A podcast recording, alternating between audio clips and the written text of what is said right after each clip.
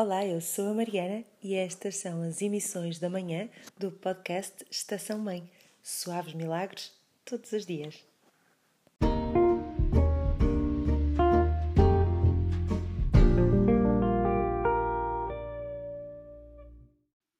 Bom dia e boa sexta-feira. Por aqui ainda se acordou devagar, embora comece a ser hora de prepararmos a escola, não é? Que é verdade, mesmo sem sairmos de casa, vai começar na próxima segunda-feira. E nesta altura em que o online parece de todas as formas tomar conta da nossa, da nossa vida, descobri através do meu telemóvel, é certo, que a leitura voltou a estar na ordem do dia. Um, fruto da desaceleração e dos confinamentos um pouco por todo o mundo, vendem-se mais livros, emprestam-se mais livros, leu-se mais em 2020 no Reino Unido venderam-se no ano passado mais de 200 milhões de livros, algo que não acontecia desde 2012. Nos Estados Unidos e Canadá, a tendência de ler mais também aconteceu, e em Portugal há boas razões para que o mesmo aconteça. Ora, ouçam a boa notícia que vos trago hoje.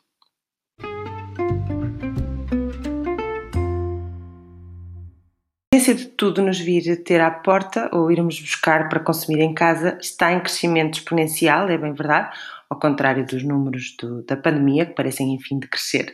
E, e, se pensarmos bem, as bibliotecas são as pioneiras no takeaway, não é verdade? Pois bem, embora com o acesso vedado à permanência no seu interior, para já, muitas bibliotecas do país continuam abertas com possibilidade de takeaway e não só. Um artigo do site Invasões explica que, por exemplo, a Biblioteca da Mialhada faz entregas ao domicílio. A de Penacova tem o projeto Leituras Solidárias, que visam combater a solidão, com telefonemas leituras, que duram no máximo 15 minutos. Na Biblioteca Municipal da Nadia, cada pessoa pode requisitar seis livros, seis revistas, três DVD e três CD pelo prazo de um mês e em Faro, Palmela ou Almeirim são outros exemplos com um serviço de takeaway a partir de um catálogo online. O que andam a ler vocês por aí? Eu sou uma ávida leitora, embora não posso confirmar que os confinamentos me tenham trazido mais tempo para ler. Mães e pais de crianças pequenas percebem que estou, do que eu estou a falar, não é?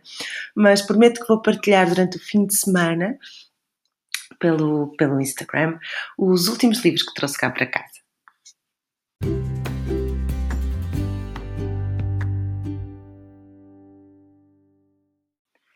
E se há estudos que nos dizem que o consumo, o consumo de livros parece ter disparado, acho que não precisamos de grandes estudos para descobrir que o consumo de bolos neste tempo também, também disparou. E, e, se os livros nos ajudam a manter a saúde mental, não há como fugir à responsabilidade de nos mantermos em boa forma física, o que pode ser um desafio um, com tantos bolos feitos em casa e, e, e mau tempo lá fora. Eu estou privada das minhas aulas e jogos de pádel que, que fizeram muito por mim. Um, este último ano. Há fãs de paddle por aí? E, e, para manter algum nível de exercício, uh, vou partilhar convosco como encontrei um aliado. Não tão implacável como o meu professor de paddle, é certo, mas que me conquistou pela simplicidade e facilidade de utilização.